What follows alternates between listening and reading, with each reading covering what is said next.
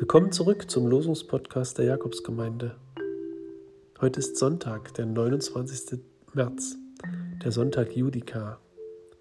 Und heute beginnt die Woche mit dem Wochenspruch: Der Menschensohn ist nicht gekommen, dass er sich dienen lasse, sondern dass er diene und gebe sein Leben als Lösegeld für viele. Aus Matthäus 20. In zwei Wochen ist Ostern. Und der Wochenspruch für diese Woche er weist uns schon darauf hin, worum es da geht. Unbegreiflich in seiner Grausamkeit ist das Leiden und Sterben von Gottes Sohn. Unbeschreiblich ist die Trauer seiner Freunde. Unbeirrbar ging er diesen Weg für uns.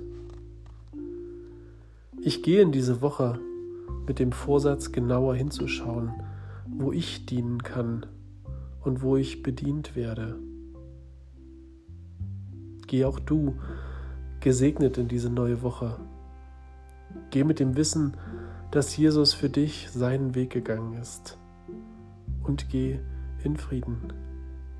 Amen.